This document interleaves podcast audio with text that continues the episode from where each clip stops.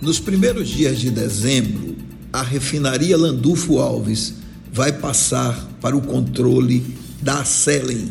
uma empresa criada pelo fundo Mubadala Capital, que vai assumir o controle das operações.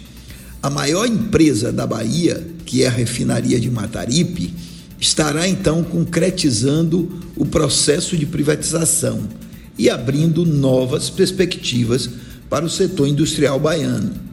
Privatizada por 1,6 bilhão de dólares, a empresa pretende manter todos os trabalhadores, mas aqueles que preferem ficar na Petrobras serão transferidos para outras unidades.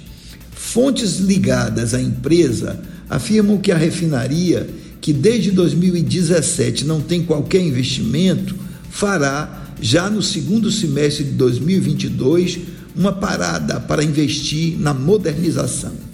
E a economia baiana vai se beneficiar com a privatização,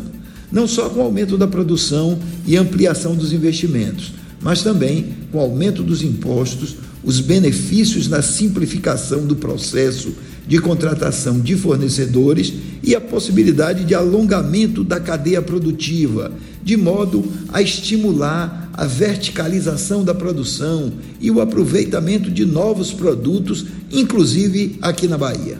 E a empresa reafirma sua estratégia de trabalhar preservando o meio ambiente, buscando a melhoria da eficiência energética, utilizando a energia renovável e adotando padrões modernos de produção.